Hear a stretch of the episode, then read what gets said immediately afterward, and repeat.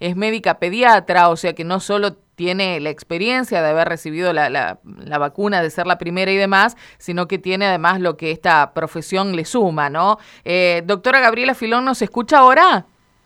Sí, perfecto, ahí sí, genial. ¿Cómo cambiaron las cosas ahora, eh? bueno, le decía que desde la ciudad de Santa Fe, Mario y Karina la saludamos con mucha alegría de poder estar haciendo este contacto y sobre todo, bueno, eh, intercambiar un poco las experiencias que están viviendo ustedes allí en Inglaterra en este momento particular, ¿no? Exacto, sí, sí, encantada. Gracias por contactarme y un placer poder contarles un poquito cómo estamos acá hoy aparte de que hace mucho calor y estamos en el verano. Eso es la buena noticia. Claro, para ustedes eso es una buena noticia. Nosotros aquí estamos lamentablemente con, con días muy fríos y digo lamentablemente porque esto sumado a la pandemia siempre es, eh, un tema para tener en cuenta. Gabriela Mario, cuando hacía la introducción a la nota, hablaba de esta nueva cepa, la Delta, por lo menos así la conocemos nosotros aquí, nos, nos manejamos con ese nombre y eh, bueno, lo que ha provocado, ¿no? Esto de tener que retroceder en algunas de las habilitaciones y, y bueno, el espacio que se le había logrado ganar al virus. ¿En qué momento se encuentra Inglaterra, por ejemplo? Bueno, estamos prácticamente ya salí de todas las restricciones el lunes, si no hay ningún cambio, el no terminaría con todas las restricciones y termina con el distanciamiento social, así que se vuelve a la normalidad, que bueno, o nueva normalidad, donde eh, no va, o sea, no va a haber limitaciones, pero cada uno va a seguir cuidándose, cada determinará, por ejemplo, en mi hospital seguiremos usando barbijos con ciertas medidas de protección, pero se terminarían todas las restricciones. Eh, ¿Se ha vacunado a qué cantidad de la población y qué, en qué franjas etarias allí en Inglaterra, doctora?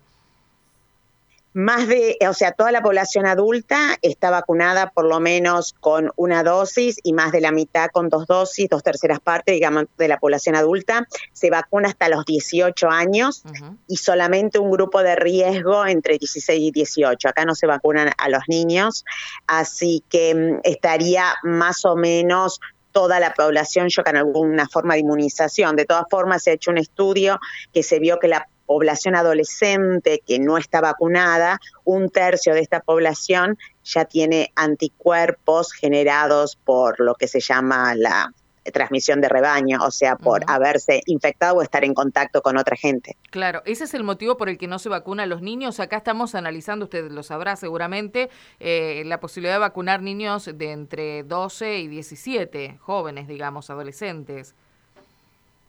Sí, eso, bueno, Estados Unidos lo determinó, acá no, porque, bueno, se, ahora se hicieron muchas, eh, se decidió que lo ven como, digamos, una cosa inmoral, vacunar a un grupo etario que no lo necesita cuando hay tanta necesidad de usar las vacunas para otro grupo.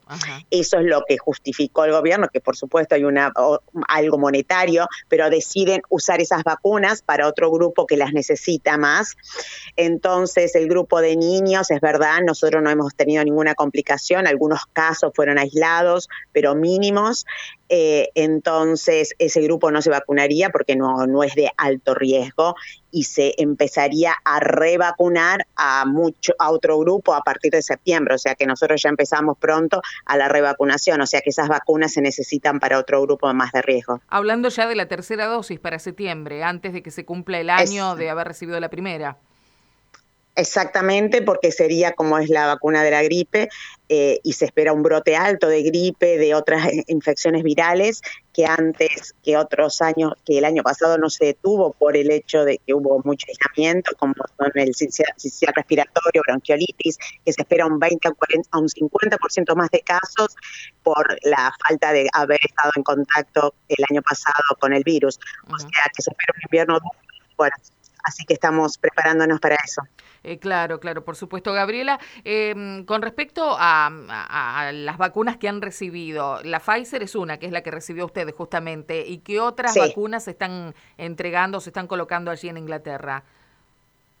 Generalmente la de es la mayor la mayor población se ha vacunado con Pfizer y con la AstraZeneca. Ese es el más eh, grupo grande. Ha recibido, creo que algunas vacunas modernas, pero mínimo.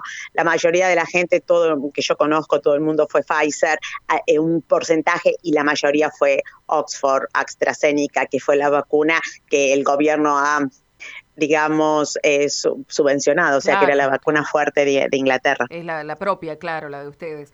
Eh, claro. Exacto. ¿Y cómo fue esto de ser la primera? ¿Qué, ¿Cómo, cómo trascendió? Vamos a repasar un poquito aquello que alguna vez se lo, se lo has preguntado ya, pero ¿por qué fue la primera usted en acceder a esta vacuna y un poco el conejito de Indias? Todos la mirábamos con, eh, bueno, no digo con desconfianza, pero sí con mucho interés de ver su evolución si no le pasaba nada, ¿no? No, sí, sí, con mucha desconfianza también, porque he recibido mensajes que horrorosos de por qué me había vacunado, pero bueno, independiente de eso, no me molestó porque yo soy una ferviente creyente en vacunas, así que por algo digo, me tocó ser la primera. Me tocó ser la primera porque en Inglaterra se vacunó el 8 de diciembre a la primera persona y esa semana justo yo estaba de guardia y empezaron a colocar en mi hospital el, esa semana también y el día 11, que fue el viernes de la, de la semana que se comenzó a vacunar, estaba de guardia y justo quedaban unas dosis a la noche, era el grupo de riesgo, eran los abuelitos mayores de 80 años los que se vacunaban, pero bueno, yo estaba de guardia había, y como era personal de salud, me llamaron y bueno, y fui corriendo siete y media de la noche a ponerme la vacuna y así fui la primera, que de casualidad eh, nunca me imaginé que iba a ser la que era la primera. Claro, me encontró después de... Mm. No, no, no, no, me, mi sobrino lo subió a, Instagram y ahí una chica que me sigue también lo subió y me y contactó a Christian Martin, que es un periodista que trabaja acá, que yo no lo conocía, a Christian que no lo conocía en ese momento y que me llamó y me dice, Gabriela, sos la primera. Le digo, no, no creo. Me dice, sí, sí, porque lo estoy siguiendo de cerquita. Y me hizo una nota y a partir de ahí tuve mis 15 minutos o un poco más de fama.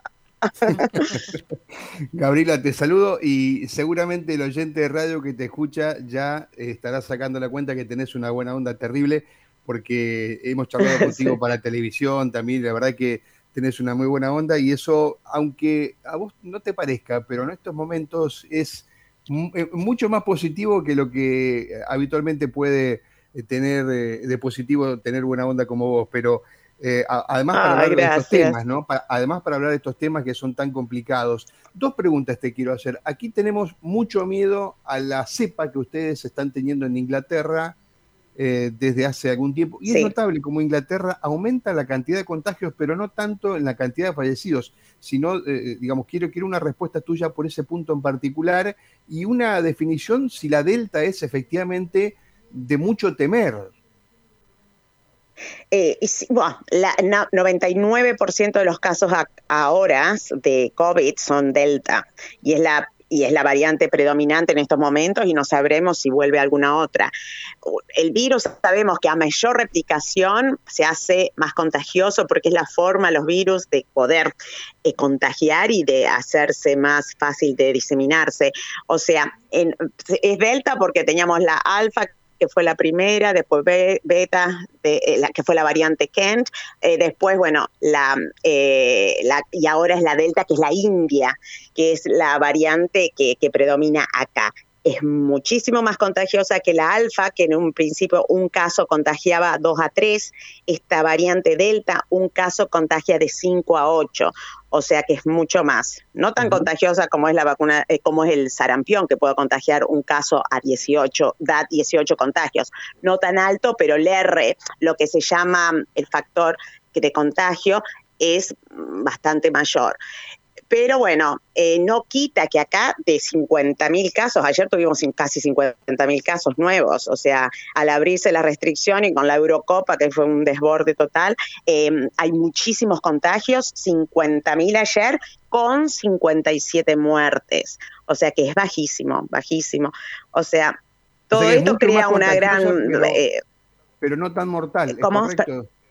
Exactamente, Eh, tenemos solamente en el hospital mío, tenemos dos internados eh, que antes habían, llegamos a tener muchísimos más, pensá con 50 mil casos, pero bueno, no se sabe, se abre todo. A pesar de todo esto, de esta, contra, de esta contradicción de 50 mil casos nuevos, el lunes se terminaría todo porque el gobierno yo creo que confía en que la mayor población está vacunada y hay que confiar en las vacunas y seguir adelante porque lógico, el gobierno tiene que ganar dinero, tiene que volver a la normalidad.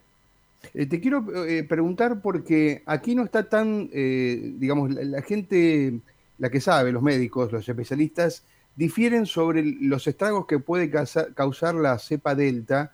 Obviamente que aquí no estamos con vacunación de segundas dosis tan adelantados como ustedes, se ha privilegiado, como sabes, la primera dosis.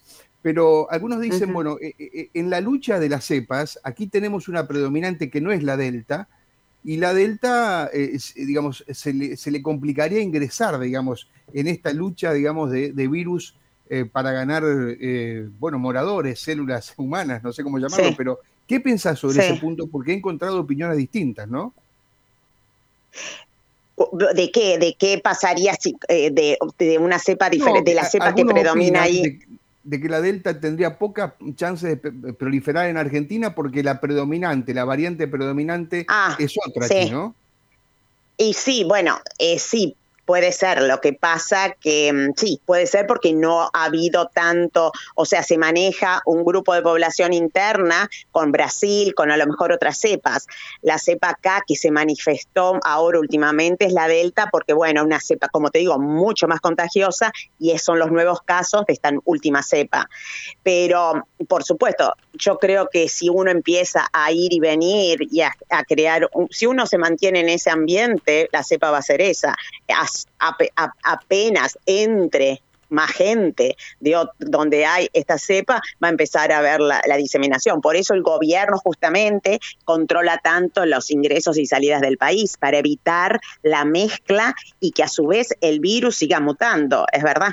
Sí, lo ideal es acá por eso tantas restricciones ahora con, con las vacaciones y cada país cada rato está poniendo mm, diferentes medidas para evitar esta mezcla y que, las, y que las variantes se vayan mezclando y generando algo nuevo. Así que yo creo que Argentina tiene esta cepa, pero no quita que si empieza a abrir o, el, el la, o la gente de acá va para allá, por supuesto que las cepas se van a empezar a manifestar, a mezclar y a generarse otra predominante, otra predominante, sí.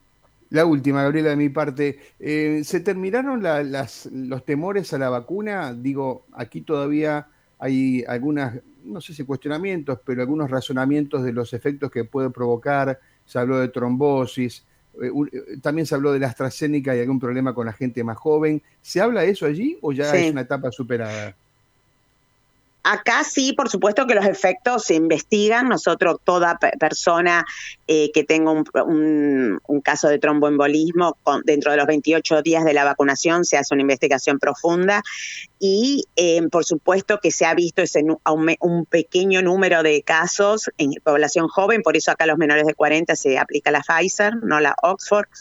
Y, eh, pero bueno, la gente yo creo que confía en las vacunas y prácticamente yo casi no conozco gente que no se ha vacunado, o sea, la gente confía. Por supuesto que hay un grupo minoritario que generalmente son los más susceptibles, que son eh, generalmente algún, de algún grupo cultural o religioso que evita que generalmente no quiere las vacunas, pero en general la vacuna está bien aceptada y la población se ha vacunado por suerte, por suerte. Por suerte, sí, y es, es otro de los grandes temas, ¿no? En distintos países con eh, el incentivo que se está proponiendo para que la gente, sobre todo los más jóvenes, ¿no? Quieran, deseen eh, acceder a las vacunas.